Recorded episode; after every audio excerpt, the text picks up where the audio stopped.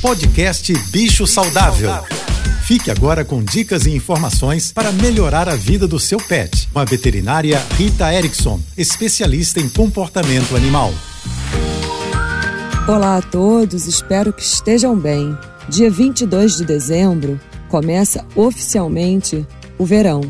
E já sabemos que precisamos tomar alguns cuidados com os nossos pets.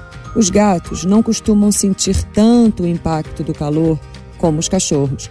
O que a gente começa a perceber é que eles deitam de barriga para cima, no caminho do vento, onde está um pouco mais fresquinho, acabam escolhendo deitar às vezes dentro do tanque, dentro da pia, e é muito importante a gente aumentar a disponibilização de água fresca para os gatos. Já os cachorros precisam de vários cuidados. E o primeiro deles, é claro, é com a hora do passeio. A gente não deve, em hipótese alguma, levar os cães para passear nas horas mais quentes do dia, entre 10 e mais ou menos 4, 5 da tarde. E temos que tomar muito cuidado com a temperatura do chão. A melhor forma de checar se ela está exageradamente quente é encostando a palma das nossas mãos. Se a gente não conseguir ficar encostado no asfalto, é que o seu cachorro também não deve andar naquele chão. Na hora do passeio, escolha sempre andar pelas sombras, pelos lugares mais tranquilos, evitando aquelas ruas que ainda tem muito carro, muito barulho, que aumentam ainda mais a temperatura do ambiente. Se o seu cachorro não tiver medo de um borrifador de água, pode ser uma ótima estratégia.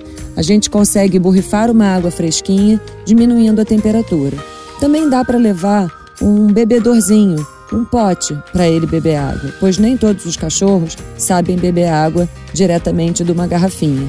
E dentro de casa, a gente pode disponibilizar aquele cômodo mais fresquinho, seja através de um ventilador, de um ar-condicionado ou uma varanda, para os nossos animais. E também vale lembrar que não é possível deixar os cães presos numa varanda ou numa laje o dia todo. Eles precisam ter acesso ao local sombreado e mais fresco da casa.